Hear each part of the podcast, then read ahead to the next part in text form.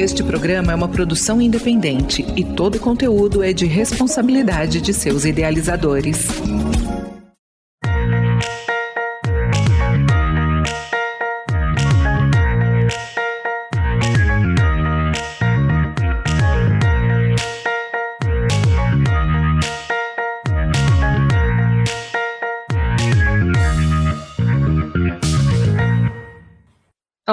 Eu sou a Júlia Conca e este é o programa Cidades de Fato, o espaço de diálogo, um programa feito para ouvir as vozes da cidade.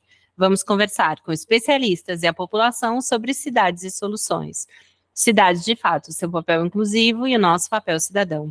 Esse é o nosso episódio de número 71. O assunto do nosso programa de hoje é povos indígenas em contextos urbanos. E para falar desse tema relevante, vamos entrevistar Rejane Pinheiro da Silva.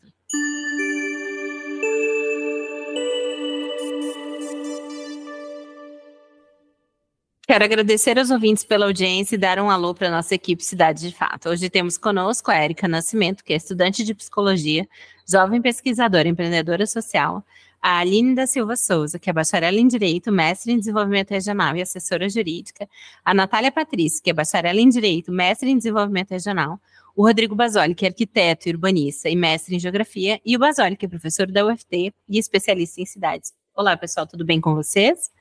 Oi, Júlia. Oi, equipe. Muito animada para o tema de hoje do nosso programa, então vamos lá e é isso aí. Oi, pessoal. Nosso programa de hoje vai ser muito legal. A convidada é incrível. Oi, eu queria agradecer a presença da professora Regiane hoje. Estou com grandes expectativas para o programa. A gente tem um carinho imenso pela nossa convidada. Olá, Júlia. Olá, equipe. Olá, ouvintes. É, bom, é um assunto é, extremamente factual, né? É, estamos aí é, na semana em plena discussão sobre os povos indígenas. Eu achei né, um momento de se discutir dentro de um contexto urbano e com uma pessoa que tem que é referência né, né, dentro dentro dessa discussão atualmente. A nossa convidada de hoje é Regiane Pinheiro da Silva. Regiane é doutora em antropologia social pela Universidade Federal do Rio Grande do Sul, mestre em sociologia pela Universidade Federal de Goiás, é graduada em ciências sociais pela Universidade Federal de Goiás, é professora da Universidade Federal do Tocantins, atuando no curso de nutrição e no programa de pós-graduação em desenvolvimento regional. Atualmente orienta e realiza trabalhos de pesquisa e extensão relacionados aos temas políticas públicas e povos indígenas do Tocantins, saúde indígena e segurança alimentar, etnodesenvolvimento e abordagens decoloniais entre povos indígenas, saberes e fazeres dos mestres dos saberes tradicionais do Tocantins, desigualdades de gênero e abordagens decoloniais. Oi, professora, que bom receber a senhora aqui, bem-vinda. Boa noite. Em primeiro lugar, quero agradecer muitíssimo a equipe do programa Cidade de Fato pelo convite. É uma alegria é, imensa estar aqui conversando com vocês. Pessoas tão queridas e com as quais a gente está sempre convivendo e discutindo, pensando o mundo de maneira é, crítica, acolher, acolhendo umas às outras, uns aos outros, e tentando transformar e plantar sementinhas para que a gente consiga né, transformar esse mundo em um, lugar melhor para todos nós. Muito obrigada pelo convite.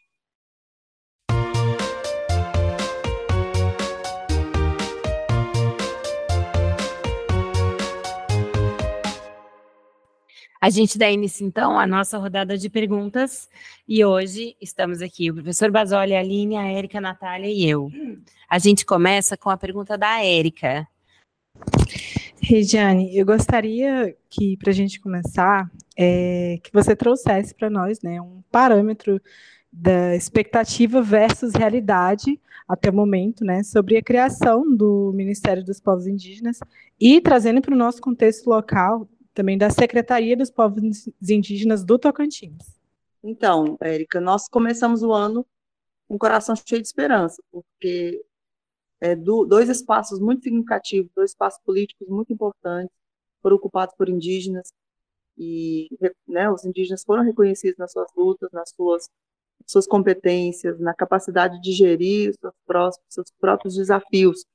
E a criação do Ministério dos Povos Originários é um marco né, na história do Brasil, muito positivo, e nessa mesma direção também a criação da Secretaria dos Povos Tradicionais, Originários Tradicionais do Tocantins, mas a gente sabe que existe um contexto de, de força política da bancada ruralista é, que já tem articulado é, para impedir que esses, que esses espaços sejam ocupados. Né? Então, agora a gente tem a possibilidade de esvaziamento do Ministério dos Povos Originários e também do meio, Ministério do Meio Ambiente, porque são dois é, ministérios que tocam diretamente em questões muito importantes para que nós possamos repensar nosso modelo de desenvolvimento, modelo de desenvolvimento hegemônico, né, que é um modelo que tem enriquecido uma minoria da, da população brasileira, uma é, uma classe que já está no poder há muito tempo e que não divide riqueza,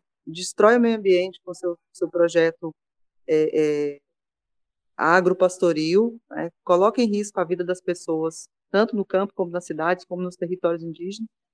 Então, agora a gente tem como ponto positivo a criação desses espaços políticos e o reconhecimento dessas lideranças, mas ao mesmo tempo uma articulação poderosa, uma força poderosa que já está é, mostrando aí é, essa articulação, né, para impedir que esses espaços avancem, né, que a gente avance no reconhecimento dos direitos indígenas.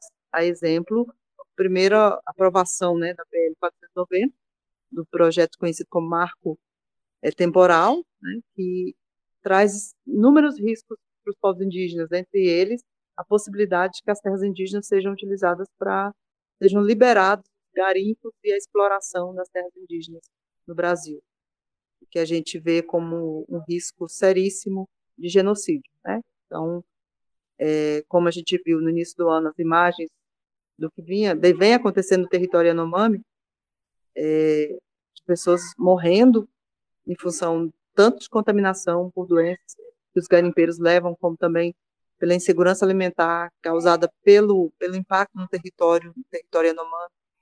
Então, essa, essa, o que a gente, infelizmente, vê, se esse projeto de lei vai ser, for aprovado, passar por todas as instâncias que a gente acredita que não vai acontecer, é, nós já estamos nos mobilizando contra, né?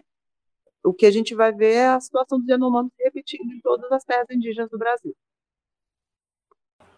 Professora, como a senhora comentou, é um cenário muito preocupante o que gira em torno da PL 490, e aí, considerando esse cenário de é, genocídio legislado que resultou na aprovação do marco temporal, assim, de forma bem sucinta, a minha pergunta é: na condição de pessoas aliadas, como nós devemos e podemos reagir a tamanha violência?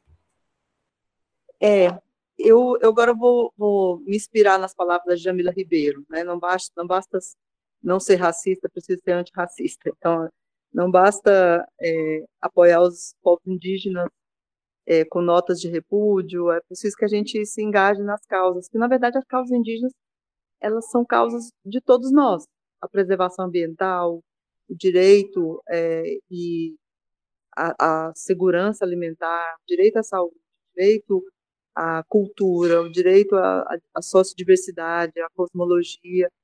Então, são direitos fundamentais e que estão ameaçados, vem sendo ameaçados há muitos, muitos anos, né, desde o processo de colonização. É, muitos indígenas, muitos povos colonizados, nós sabemos disso, tem registros abundantes, né, uma literatura é, densa sobre essas violências, e o que a gente é, pode fazer é esse engajamento com, fazer uma aproximação, primeiro, com os, dos povos indígenas, quem são, onde estão, quais são as demandas, quais são os desafios, é, como os indígenas estão vivendo nesse momento hoje. Então, por exemplo, esses últimos quatro anos, quando você vai nas terras indígenas, você vê hoje é, muitos problemas seríssimos. Quarta-feira passada eu estava na a gente levou os alunos da medicina na aldeia Salto do Povo Xerente, nós acompanhamos um atendimento médico dentro da aldeia. O médico não tem é, um esparadrapo para fazer um curativo, ele não tem uma rifocina, ele não tem um antibiótico para uma criança, por exemplo, que chega com uma ferida na perna. Então, eu, é, a gente presenciou, nós discutimos isso, então, os quatro anos foram muito é, violentos, né, dentro dos territórios, para nós também, para todos nós brasileiros, os últimos, na verdade, seis anos, né, desde o golpe até a eleição do, do presidente Bolsonaro. Do ex-presidente Bolsonaro. Então, foram quatro anos de é, institucionalização de um projeto de genocídio é, dos povos indígenas e de outros de outros povos, vamos dizer assim, divergentes, né, desse modelo, desse padrão de sociedade que eles sonham e querem construir, né? Então, em síntese, o que a gente pode fazer é um engajamento real, buscar os movimentos indígenas, apoiar nas redes sociais também, que é importante, mas também apoiar é, articulando com esses movimentos debates nos espaços institucionais que nós estamos, na universidade, né, na defensoria pública, é, nos movimentos de bairro, nos movimentos populares, nas escolas, debatendo a importância dos povos indígenas hoje para que a gente continue vivendo nesse planeta. A questão é essa. Nós temos riscos seríssimos, falta de água, envenenamento dos rios. Hoje, ontem saiu uma pesquisa que mostra que é, me parece que quase quatro, entre cinco peixes da região amazônica, três estariam contaminados com mercúrio. São peixes que chegam para nós. Então, são questões urgentes colocadas hoje né, pelo movimento indígena e que dizem respeito à nossa vida, não diz respeito só a uma parcela da população brasileira, mas à vida de todos nós, nossos filhos, é, a nossa sobrevivência. É, como o Krenak coloca para a gente, né, professora, a gente precisa de ideias aí para adiar esse fim do mundo. É, eu tive a oportunidade de ser orientanda da professora no mestrado e acabei estudando um pouquinho sobre migrações por conta dela, né? E em panoramas gerais, a gente sabe que muitas vezes as migrações elas são motivadas por trabalho ou estudo. Então, sendo professora na universidade, né, estando próximo então da realidade dos, dos estudantes, e eu sei que assim a gente não, também vai fazer generalizações aqui, mas eu queria que você falasse um pouco dos alunos indígenas que frequentam a UFT, né, que estão então em contextos urbanos enquanto estudantes. Ok, Natália, é, a gente tem a Casa do Estudante Indígena, que foi um, uma é, conquista dos indígenas junto ao Conselho Indianista Missionário. Nessa casa, nós temos indígenas principalmente do povo xerente, mas recentemente chegou uma indígena do povo craô, que vive lá na aldeia Manuel Alves de Itacajá. Essa, o que a gente percebe ali, primeiro uma diversidade indígena na convivência, que também é algo é, que às vezes dificulta também o contato, porque são povos que falam línguas diferentes, estão ali juntos, são jovens. É, a universidade, por sua vez, tem a contrapartida de administrar a casa, mas por falta de uma política efetiva, de ações afirmativas, que só recentemente foi aprovada, esse acompanhamento não acontece da maneira como deveria acontecer. E esses indígenas, quando circulam pela cidade, a gente sabe que a cidade é um espaço excludente, a cidade moderna não foi pensada é, para esses grupos subalternizados, né, pelo processo de colonização. Então, ao circular pela cidade, eles percebem os olhares, é, que restringe esse ir e vir, percebe o preconceito, o racismo, eles muitas vezes é, são exotizados né, na, nesses espaços, nesse espaço urbano, e não é um espaço confortável. Eu tive uma experiência bem interessante, que foi trazer o, o pajé Antônio Miró, da aldeia Vajão, do Povo Xerente, aqui na universidade para falar com os meus alunos dos cursos de saúde. E, ao final, eu pensei, bom, o Pajé Miró gosta muito de peixe, vou levar ele num restaurante que serve peixe. E eu levei o Pajé Miró num restaurante chamado Tabu, né? Restaurante. E ele, ele ficou tão desconfortável naquele espaço, que é um espaço formal, né? Que não tem uma sociabilidade como é a sociabilidade nos territórios indígenas, onde as pessoas estão em conexão umas com as outras e com a terra, com o rio. Né? Quando você, por exemplo, dorme numa aldeia, no outro dia de manhã eles vão conversar com você sobre o que eles sonharam e vão te contar que os sonhos eles é, são é um, um, espaço de conexão com o mundo dos seres, de outros seres que habitam aquele mesmo território. Na cidade, não, na cidade é cada um por si, né? Aqui as pessoas, o, o tempo, a questão, a relação com o tempo também é bem interessante, que é muito diferente.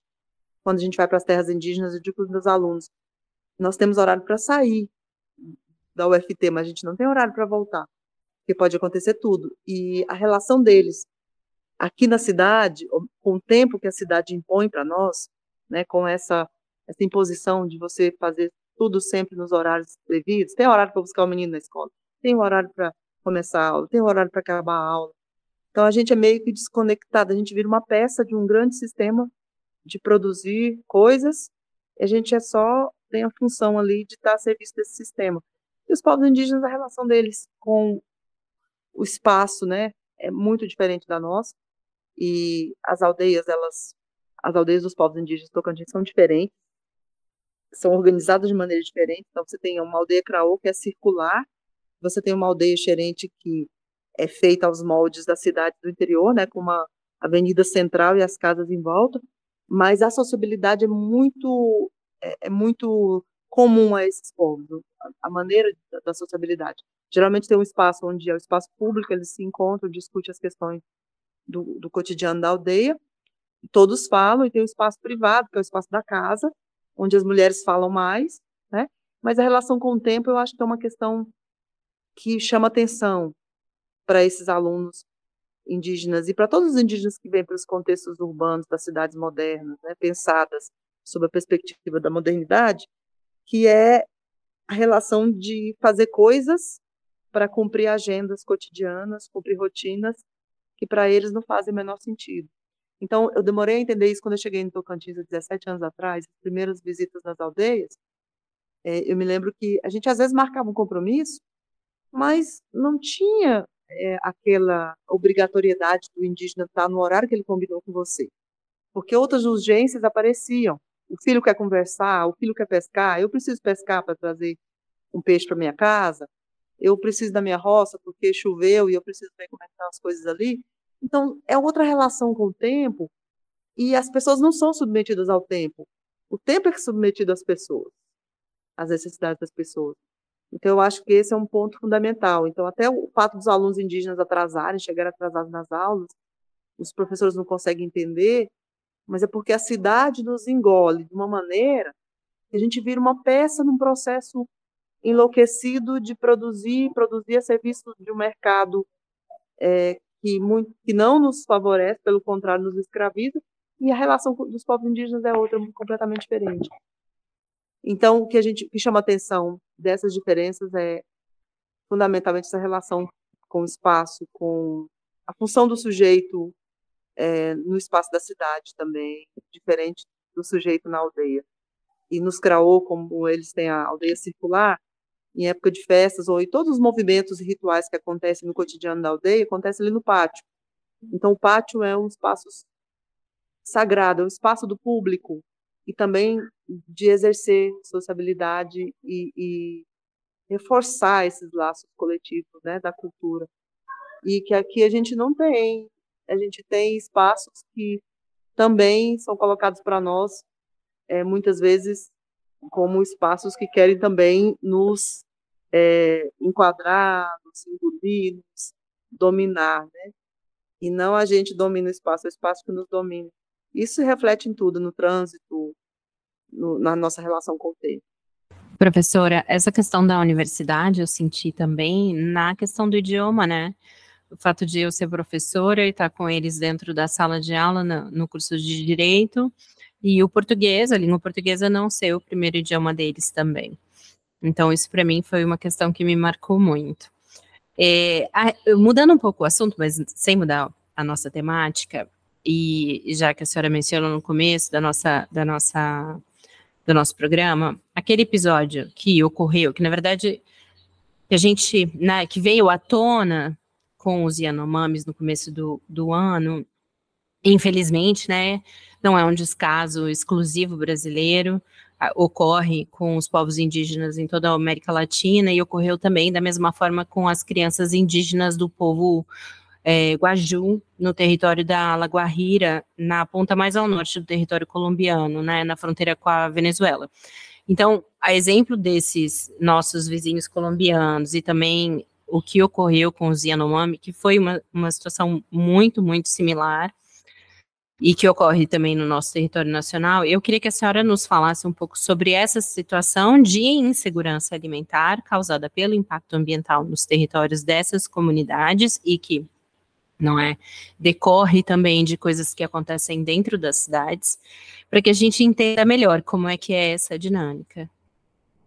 Certo, Júlia. Então, é, quando a gente fala em segurança alimentar e nutricional nos mundos indígenas, a gente precisa tentar, em primeiro lugar, identificar o que há de específico naquele, naquele povo, como é que é a relação dele com a comida, com o alimento, e como está tudo muito articulado com o território em que ele vive. Então, a gente tem, é, para mensurar a insegurança alimentar, a gente tem a escala, escala brasileira de insegurança alimentar, que é o EBIA.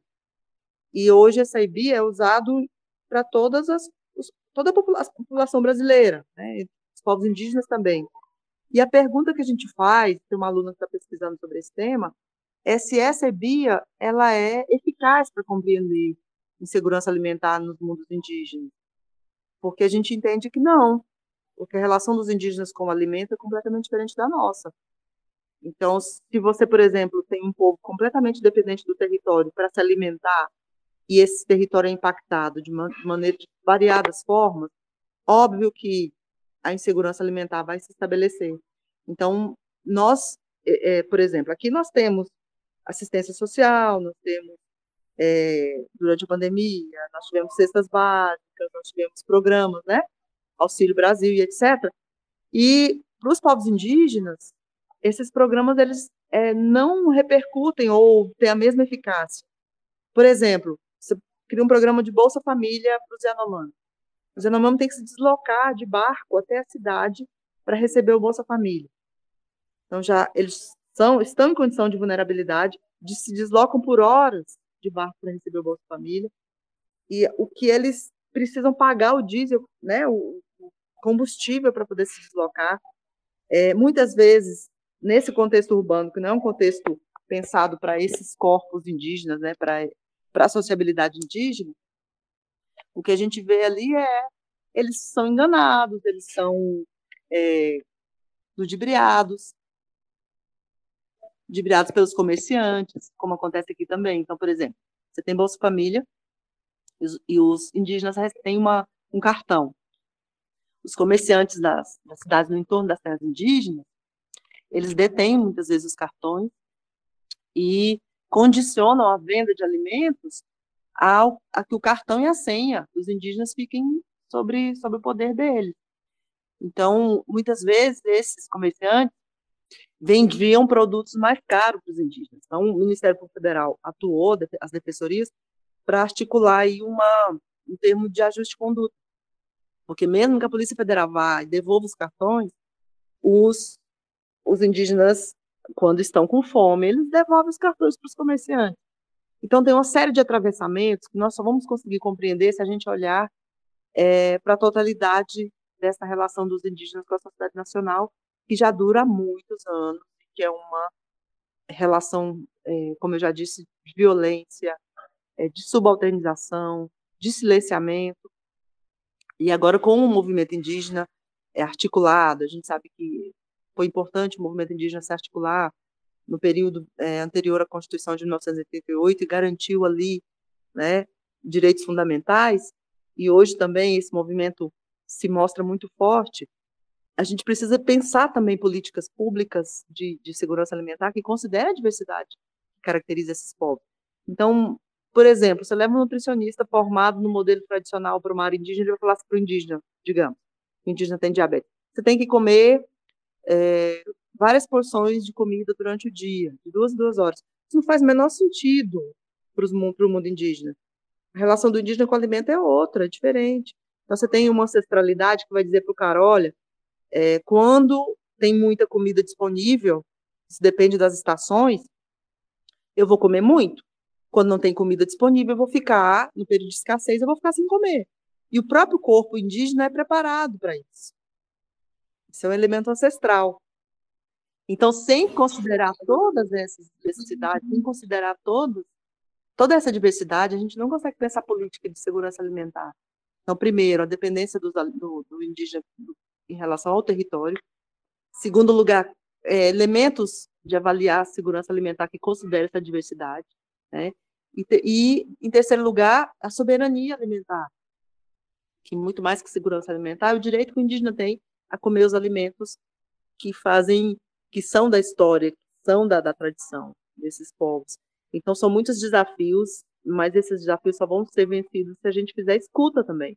Escutar e entender essas realidades com sensibilidade. Bom, professora, é um prazer tê-la conosco e já aguardávamos há bastante tempo é, aqui a sua presença, até porque é um tema que tem que ser replicado, né, constantemente a gente tem que falar sobre o assunto, acho que é importante. Eu, eu vou fazer um recorte aqui da fala do, do Ailton Krenak, ele aí, aspas, né, é, se o colonialismo nos causou um, um dano quase irreparável, foi o de afirmar que somos todos iguais. É, esse, esse uh, dentro do contexto urbano, a gente não reafirma e não fortalece essa condição? É, professor Basoli, é, além é, da, da, do colonialismo e da colonialidade, né, que é a permanência né, da perspectiva colonial nas nossas formas de pensar o mundo, de habitar o mundo, e do silenciamento, é, a gente pensa que, por exemplo, a cidade, ela não garante, a cidade moderna, ela não é feita, ela é feita, ela é pensada, e hoje, hoje a gente discutia isso na aula do programa de desenvolvimento regional. Ela é feita para determinadas pessoas, e o trabalho da Aline, né, o trabalho da Natália também, traz essas questões, o trabalho de dissertação de ambas, traz essas questões da, do, do, espaço das cidades, né, como excludente da cidade moderna, pensada para poucos, e pensada também como espaço de privilégio que acaba negando direitos né, fundamentais. E para os povos indígenas, o fato de estarem isolados, alguns deles, né, estarem isolados em condição de isolamento, né, grandes, né, distantes dos grandes centros, isso nega a esses povos o acesso à, à dignidade, muitas vezes a saúde, a saúde não chega. Então, ao mesmo tempo que são impactados pela nossa é, pela nossa ganância, né, pela mineração, pela, pelos ladrões de madeira, é, impactados pela pesca ilegal e por todas as violências que a gente já é, elencou aqui, é, também a eles é negado o direito de serem, de, de serem assistidos nas suas necessidades e terem su, su, suas questões resolvidas e problemas causados por nós ao mesmo tempo. Né? Então, o que a Rita Segato aponta de maneira bem interessante é que o país é, ele dá aos indígenas com uma mão aquilo que ele já tirou com a outra. Não é bom a gente pensar também. Então, no caso da universidade, nós recentemente apresentamos a proposta da criação de uma pró-reitoria de ações afirmativas na UFT. E nós recebemos a resposta de que não tem é, recurso para a estruturação dessa pró-reitoria. E os alunos estão entrando na universidade, jubilando e voltando para os seus povos, carregando o fracasso de não terem conseguido concluir o seu curso superior. Então, isso reforça a colonialidade. Ao invés da gente, das ações afirmativas serem um espaço de superação né, de séculos de, de violência, elas acabam reforçando violência. Que violência eu me refiro? Digo, olha, o aluno indígena entra aqui na universidade, ele não é acolhido na sua diferença, nos seus saberes, né, não é acolhido na sua forma de, de ocupar o espaço, de estar no espaço, e ele volta para a aldeia é, com o fracasso de não ter conseguido terminar o curso. E aí toda a expectativa da família, da comunidade, do povo é frustrada. E aí você reforça a ideia de que não, nós abrimos as portas, eles não conseguiram, então o que a gente pode fazer? Então você acaba acaba sendo mais uma violência do que um acolhimento. Não, é, é Regiane, eu, eu, acho que, que, que nós teríamos que, que, é, você até colocou inicialmente né, a, a problemática de maneira, eu acho que bem interessante, né, é, hoje, por exemplo, eu vi um, umas 500 notas de repúdio, inclusive nós somos de BDU aqui, a Aline, então, nota de repúdio saiu para todos os lados. É, e, mas a gente não vê ações práticas, né? Então, no contexto local, né? É, é, eu não, estou, não vi nenhuma ação local relacionada, principalmente pelas nossas representações políticas, né? Então, eu assim, é, veja bem, eu não vi é, representações é, indígenas se manifestar, e aí eu vi agora, agora no noticiário local, no Kleber Toledo, o Ricardo Aires se posicionando contra o marco temporal tal. Então veja bem, é, qual é a sua qual é a sua visão em relação a essa perspectiva, né? Eu acho assim que, que é, nós, nós não temos que a própria universidade trabalhar isso de maneira crítica mais veemente ou eu que estou fora do contexto é, de uma discussão de que é, é necessário né, essa veemência Professor, eu concordo. Eu, o que a gente precisa entender é que no, aqui, no território em que nós estamos, tudo é muito negociado a partir dos interesses políticos, em, em todo o Brasil, né? a gente sabe disso. Né? E, por outro lado, é, as lideranças indígenas, as que ganha, ganham visibilidade, muitas vezes elas, é, ao se posicionarem, também correm riscos de, por exemplo, perderem cargos, cadeiras, né, que elas porventura estejam ocupando. É, ontem a gente teve o posicionamento da Narúbia, da coordenadora, da secretária dos povos originários tradicionais, é, no Kleber Toledo também, fazendo essa afirmação de que o marco temporal é um absurdo e criticando os deputados que votaram, né, com exceção do Ricardo Aires, que mudou o posicionamento, que foi muito importante para nós. Pelo menos um aliado, né, entre outros. Agora, as lideranças, elas são é, o jeito, o, a forma de fazer política, principalmente nas cidades do entorno, eles, os políticos, eles principalmente, eles articulam com os povos indígenas, levando os seus modelos de, de negociação para dentro das terras indígenas. Então, usam muitas vezes esses, é, esses, essas lideranças, cooptando essas lideranças, silenciando essas lideranças e causando conflitos internos, reforçando muitas vezes conflitos que já tinham sido estabelecidos por outros motivos, né? Então a gente tem esse cenário sim, aqui uma cidade, um estado novo, é, mas que tem já uma política é, antiga, né? Que vem desde, né? Da, de quando ainda era Goiás e que permanece aí fazendo, é, cooptando as pessoas, né? E, de certa forma silenciando manifestações. E eu acho também que essa apatia é, que hoje, talvez no estado do Tocantins esteja, né, aparentemente, né, se manifestando aí nos movimentos, a gente não vê reação, ela é comum também aos outros movimentos sociais, né? não é só o movimento indígena, o movimento indígena nacional está forte, articulado nas redes sociais, é, mas foram quatro anos de muita violência e que eu acho que a gente talvez só consiga mobilizar é, talvez demore um pouco para a gente fazer, talvez construir uma mobilização maior. Então, eu vi posicionamento da Narúbia como secretária, mas eu também não vi de outras lideranças. É, realmente, o senhor tem razão. Então, a gente precisa pensar o que está acontecendo. Então, na UFT mesmo, os alunos indígenas eu não vi, pouquíssimas pessoas se manifestando. Então, e quando os alunos entram na universidade, hoje eu vi, por exemplo, eu participo do grupo de alunos indígenas. Eles estão preocupados com o cadastro da Bolsa Permanência. Não vi, vi ninguém se manifestando sobre o PL 490, com uma exceção ou outra. Então, as questões de sobrevivência também falam muito alto.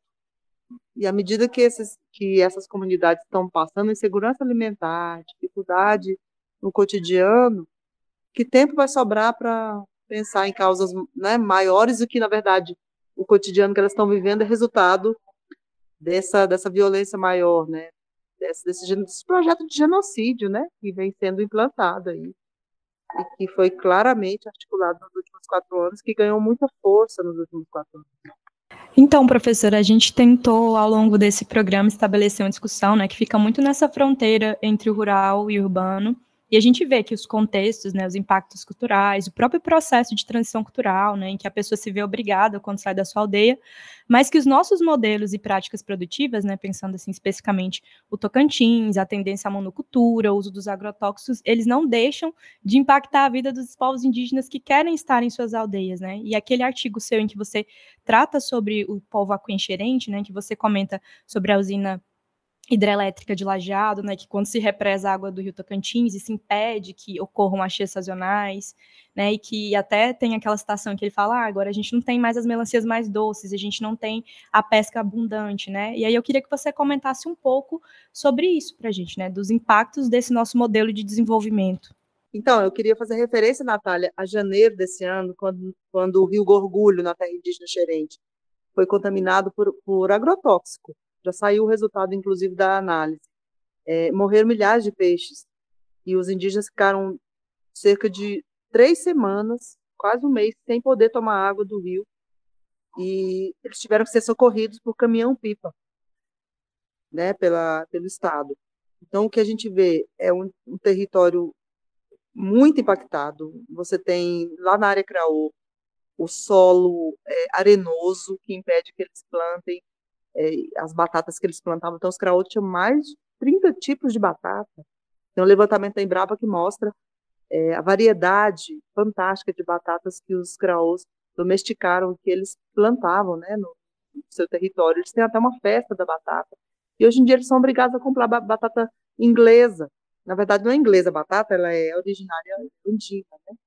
Mas é aquela batata branca que é a menos nutritiva de todos eles acabam tendo, se eles querem comer batata, eles têm que comprar, porque o, o, o solo não permite mais que eles plantem e tenham é, esses alimentos. E, além das, das águas contaminadas, nós temos também o adoecimento de crianças na, na, na, região da terra indígena xerente mais próxima à plantação de cana da Bung. As crianças elas têm problemas de pele seríssimos, que são resultado da contaminação por agrotóxicos, né, do sobrevoo dos aviões lá que vão pulverizar veneno nas plantações de cana. Então, ali, adoecimento. A gente tem também a, a usina, como você já citou, tinha mais de 300 famílias vivendo de vazantes dentro da terra indígena. E essas famílias não têm mais essa, essas vazantes para plantar. E o, o, impacto também do, do, lago sobre os peixes, né, os peixes que os indígenas consumiam hoje em dia, você não tem mais a, o, o peixe da maneira como eles tinham antes, né? Então, o território, a, a caça também foi impactada, porque à medida que, que crescem cidades, aumenta a circulação de pessoas, nós sabemos que, as, que os animais morrem ali, atropelados. Então, e afugenta a caça também. Então, o que você tem é um sistema alimentar, que a gente tem que pensar em moldes de sistema alimentar. O sistema alimentar dependente do território, como todos os outros sistemas de saúde, sistema cosmológico, tudo está muito relacionado com o território. E à medida que o território é impactado, todo, tudo, toda a vida desse povo se desestrutura, consequentemente. Então, é, você, por exemplo, vai analisar, os indígenas plantam roça de topo, a roça né, que é feita pela queimada, pela coivada. É, quando os órgãos ambientais chegam o Estado se estabelece, né? O Estado Tocantins chega os órgãos ambientais e querem combater o fogo, eles começam a desestimular as roças de topo, as roças feitas por queimada. E aí eles prometem a mecanização das roças, só que eles até ganham alguns tratores, o Estado dá alguns tratores ao longo desses últimos anos, só que os tratores têm, precisam de manutenção e precisam também de orientação técnica. E aí os, que você vê hoje são tratores abandonados na terra indígena diferente, de todas as terras indígenas do Tocantins. Então o Estado, ele, como eu já disse, a Rita, usando a palavra, a frase da Rita Segato, o Estado dá com uma mão o que ele já tirou com, as, com a outra. Então, e não resolve a, a questão, né? É sempre o argumento de que os indígenas impedem o desenvolvimento regional, os indígenas são um empecilho, quando na verdade as terras indígenas é, as cidades próximas às terras indígenas recebem o ICMS ecológico, que re, representa boa parte da arrecadação desses municípios, e nada é empregado em benefício dos indígenas. Nem a coleta do lixo, que é uma obrigação da prefeitura dentro da terra indígena, das terras indígenas, é realizada da maneira como deveria ser realizada. Então, dos resíduos sólidos. Né? Hoje você vê as terras indígenas cheias de resíduos sólidos, os rios também porque os indígenas mudaram o hábito alimentar drasticamente nos últimos 30 anos, passaram a comprar com os auxílios, com os salários também, é, os alimentos nas cidades próximas. E aí isso leva para dentro das terras os resíduos sólidos. Aí você tem ali é, embalagens de todos os tipos, plástico, que vão contaminando o território. E você tinha antes da demarcação das terras, que aí é uma outra questão que a gente precisa pensar, você tinha uma circularidade dentro do, do que a gente chama de território indígena, né, que era muito maior do que o que eles têm hoje como terra indígena demarcada.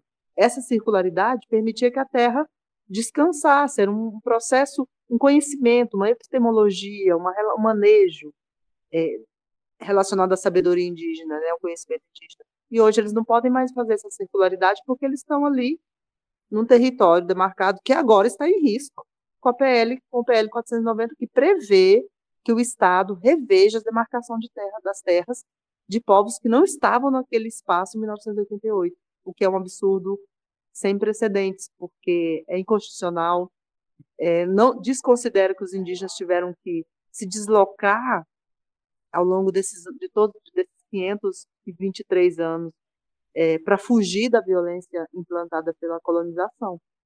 Então, o PL é como se é uma coisa é um é indecente é, a preposição desse projeto. A gente a indignação que causa em quem conhece, né, em quem analisa, é imensa, porque a, a palavra que eu encontro agora nesse momento é essa: o PL é indecente.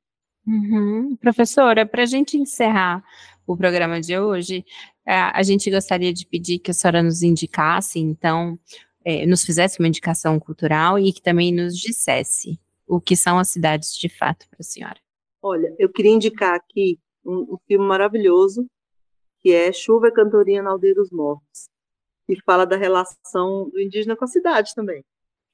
Cidades, de fato, são cidades que acolhem, que acolhem pessoas, que cuidam de pessoas, que aceitam né, as pessoas do jeito que elas são e, e, e dão a essas pessoas o direito de elas serem o que, elas, que elas são. E muito obrigado por essa oportunidade. Eu peço desculpas porque eu estou muito cansada hoje. Assim, à noite, geralmente, eu não consigo produzir muito, falar muito, não. Eu não se preocupa, professora. Muito obrigada pela sua presença. Agradecemos imensamente a nossa entrevistada de hoje, a equipe do Projeto Cidade de Fato, e especialmente a você, nosso ouvinte. Na semana que vem voltaremos com novos temas e novas entrevistas para vocês. O Cidade de Fato de hoje contou com Júlia Conca na locução e apresentação, Aline da Silva, Érica Nascimento e eu, Natália Patrício, no apoio e desenvolvimento de conteúdo, Rodrigo Basoli no apoio técnico e professor Basoli na coordenação geral e consultoria.